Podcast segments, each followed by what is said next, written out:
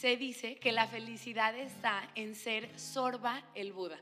Sorba el griego era esta persona que disfrutaba intensamente de los placeres de la vida, pero se quedaba en el nivel superficial, no tenía mirada interior.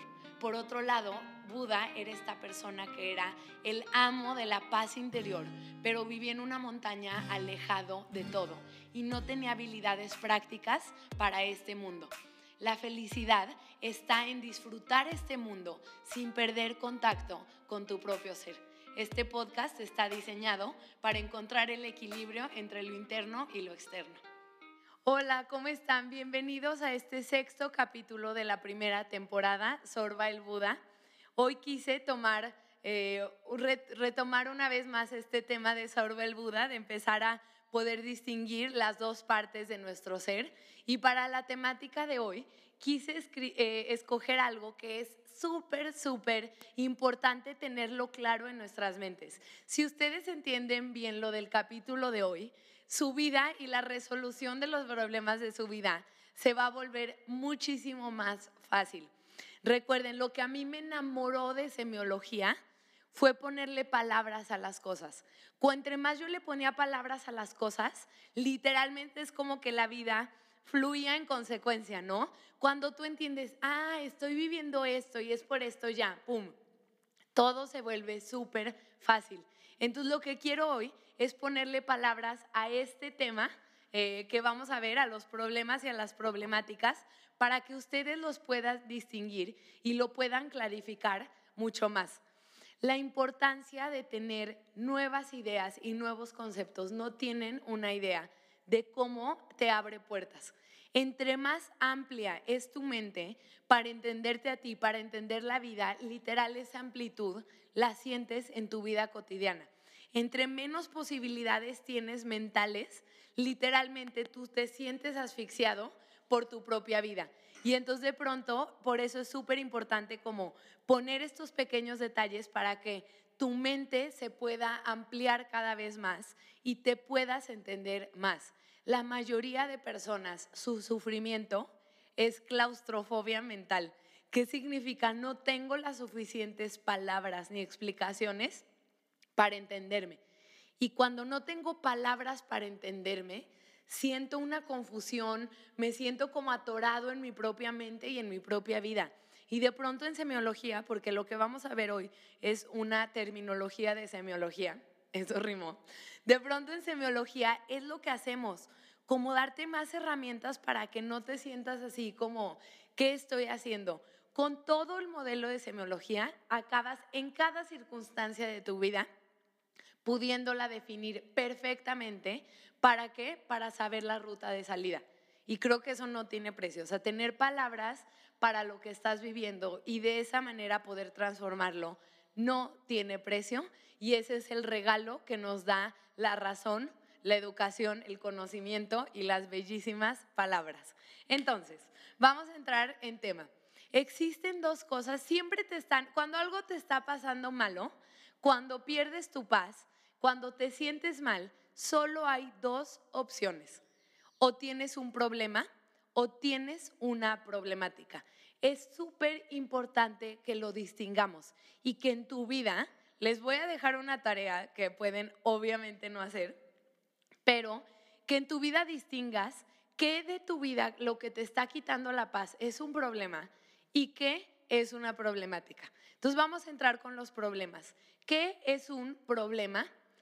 Algo que está atorado a nivel práctico, es decir, algo real que en la realidad está atorado y por lo tanto requiere una solución práctica. Un problema es algo real.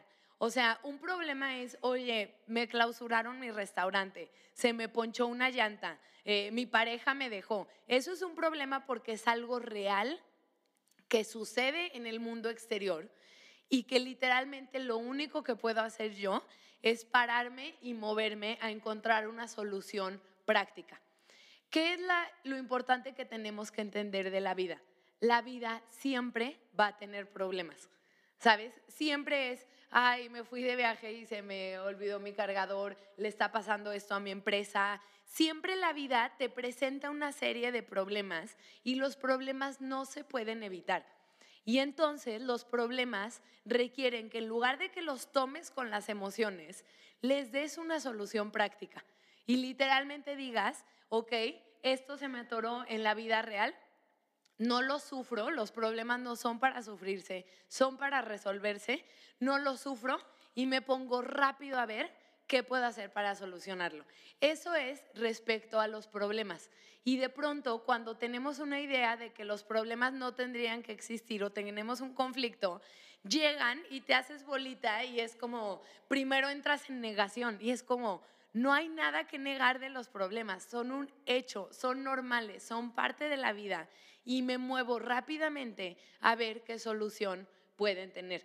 Esos son los problemas. Por un lado, son normales, hay muchísimos y simplemente necesitan que encuentres una solución rápido, entre antes mejor. Y luego, tenemos las problemáticas. ¿Qué son las problemáticas? Las problemáticas es más bien una actitud interna que me está haciendo sufrir frente a lo que está pasando. La problemática ya es algo que yo introyecto la realidad de una manera en que la forma como la introyecto me hace sufrir.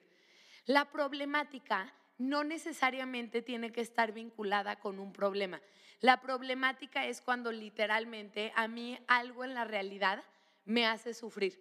Y entonces les voy a dar un ejemplo. Si se me poncha una llanta, ese es un problema. ¿Qué es la problemática? Si aparte de que se me poncha la llanta, yo empiezo, no, me tenía que pasar a mí, me choca y justo ahorita en medio de la carretera, y ahí tú ya creaste una problemática por la forma en la cual percibiste el problema. Entonces la problemática siempre tiene que ver con una actitud interna, con algo que yo, con mis pensamientos, creencias y valores, genere una actitud que me hace sufrir. Porque es súper importante ver esto, porque los problemas nunca se pueden evitar, pero las problemáticas, bueno, sí se pueden evitar, obviamente, si empiezas a acostumbrarte a no generar estos choques con la realidad, pero también las problemáticas solamente se pueden resolver hacia adentro. Tú la creaste y tú la tienes que sanar. Tú creaste estos pensamientos que te enemistan con la realidad y por lo tanto tú tienes que deshacer estos pensamientos. Y existen tres cosas. Un problema sin una problemática. Es decir, algo que a nivel práctico sucedió, pero la verdad no me quitó la paz. Entonces un problema sin una problemática simplemente me muevo y hago que se solucione. Existe un problema con una problemática. Es decir, no solo está pasando algo malo afuera, sino aparte a mí me está generando una confusión interna. Aparte a mí me está generando sufrimiento. Y entonces ahí es, por un lado, voy a solucionar prácticamente el problema y por otro, voy a terapia o de alguna manera resuelvo mi actitud interna respecto a la temática. Y el punto número tres es que existen problemáticas sin problemas. Estas son las peores. ¿Por qué? Porque nada fuera está pasando, nada realmente malo me está amenazando, ni está alterando mi realidad, pero yo genero problemáticas al interior de mi mente. Entonces las problemáticas es cuando yo estoy acostumbrado a que sin que pase nada, yo empiezo a juzgar a alguien y me empiezo a enredar y tengo una problemática cuando nada malo está sucediendo de pronto, si no tenemos mucho eh, práctica en generar una actitud correcta hacia la vida, hay personas que se enredan muchísimo en problemáticas, ¿sabes? Y es, ¿qué tal cómo me vio mi amiga? ¿Y cómo pasó esto? Y me afecta que no eh, me abrazaste como me gustaría que me abrazaras. Y no siguen mis instrucciones. Y, ¿sabes? Entonces, literalmente hay personas que son máquinas de problemáticas, a pesar de que no hay ningún problema y todo está bien, yo tengo esta tendencia a complicarme y enredarme con la vida. Hay tres formas en las cuales yo tengo una problemática. Obviamente pueden haber miles de maneras, pero ¿cómo yo sé que estoy teniendo una problemática? Si vivo con alguna de estas tres actitudes respecto a lo que estoy viviendo en el momento. Punto número uno, rebeldía manifiesta. Lo que está sucediendo en el exterior, yo literalmente me opongo. ¿Sabes? Me opongo a que esto sea así, me opongo a que mi hijo se vaya de intercambio, me opongo, o sea, es cuando yo me peleo con la realidad. La realidad ahí está y no es un problema y es algo ahí neutral, pero yo genero una rebeldía manifiesta. ¿Por qué? Porque quiero que las cosas sean a mi manera. Lo cual, si tú siempre quieres que las cosas sean a tu manera, pues probablemente vas a ser una generadora o un generador de problemáticas. Punto número uno, rebeldía manifiesta. Punto número dos es rechazo interno. Cuando yo la realidad no me gusta, pero me da pena mostrar que no me gusta, no como que digo, socialmente me da pena mostrarme tan, sabes, enojada y entonces es me quedo callada, pero por dentro estoy esto no debería de ser y no me lo voy a tragar y qué coraje. Entonces tengo literalmente un rechazo interno frente a lo que está pasando y finalmente la última actitud es cuando tengo una resignación pasiva. Es decir, la realidad está ahí, es lo que es y a mí no me gusta y digo como, ay, pues bueno, ¿sabes? ¿Qué le voy a hacer? Ni modo, pero no me gusta, pero pues aquí me voy a quedar con mi esposo en esta reunión, pero no quiero estar aquí. Entonces, si se fijan, eh, parte de las problemáticas es porque no puedo aceptar la realidad tal cual es. Una persona que tiene muchas problemáticas es porque insiste que la realidad externa tiene que ir de acuerdo a lo que esa persona cree que tendría que ser la vida. Las personas alrededor tienen que actuar de acuerdo a lo que esa persona cree que tendrían que actuar. Y entonces, si yo creo que la vida tiene que ser como yo me la imagino, constantemente me voy a topar con problemáticas. ¿Por qué? Porque la realidad no va a ser como yo quiero que sea. Entonces, ¿cuál es el primer paso para habitar en paz con la realidad? La aceptación plena. Es un acto de suprema madurez interna acostumbrarte a aceptar lo que es, a darte cuenta que la realidad es lo que es y no es nada personal. Cuando tú rechazas la realidad o te quejas por dentro o te resignas, estás peleándote con algo que ni siquiera es contra ti, simplemente es de esa manera. Entonces, cuando tú te vas acostumbrando a que la realidad es lo que es y que la vas a aceptar plenamente, solo entonces surge lo que realmente puede cambiar tu realidad, que es la transformación creativa. Solo cuando yo me dejo de pelear con la realidad y la acepto y digo, ya, es un hecho, mi hijo se va a ir de la casa, es un hecho, esta relación se terminó, es un hecho, lo que sea, solo cuando la acepto viene la creatividad. Es ya que sé que esto es un hecho, surge literalmente la transformación creativa y en la cual yo digo, esto es lo que es y por lo tanto tengo que encontrar una solución creativa en esto. ¿Qué puedo hacer? Me puedo reconciliar con mi hijo, puedo hacer esto, puedo, pero solo cuando hay una aceptación plena. Y muchas personas que les cuesta trabajo aceptar plenamente la realidad y lo que es, generan muchas problemáticas. Entonces, va a ser súper importante que tú dividas en tu vida que en tu vida es un problema que simplemente tienes que abocarte a encontrar una solución y es un problema práctico y entonces enlista tus problemas. ¿Para qué? Para que tú veas, en todos estos me voy a poner las pilas para encontrar cuál es su solución práctica. Entonces va a ser súper importante que para que tengas claridad interna y sepas cómo actuar y en qué dirección actuar, enlistes en una parte tus problemas. Es decir, qué cosas prácticas en mi vida tengo que resolver. ¿Por qué es tan importante detectar lo práctico? Porque si sigues como peleándote con un problema que ahí está, no vas a ganar nada. Hay cosas que simplemente requieren que te pares y que encuentres una salida a ellas, que encuentres una solución práctica. Y cuando las detectas, literalmente dejas de luchar contra ellas y tienes una actitud creativa respecto a tus problemas. En segundo lugar, encontrar los problemas que aparte ya tienen una problemática. Es decir, no solo tengo el problema a nivel práctico, sino aparte ya me genera una emoción negativa. ¿Para qué? Para solucionar los dos por separado. El problema a nivel práctico y la problemática a nivel interno de actitud. Les digo, si no tienen mucha práctica con esto, se pueden apoyar con un terapeuta para transformar esta problemática.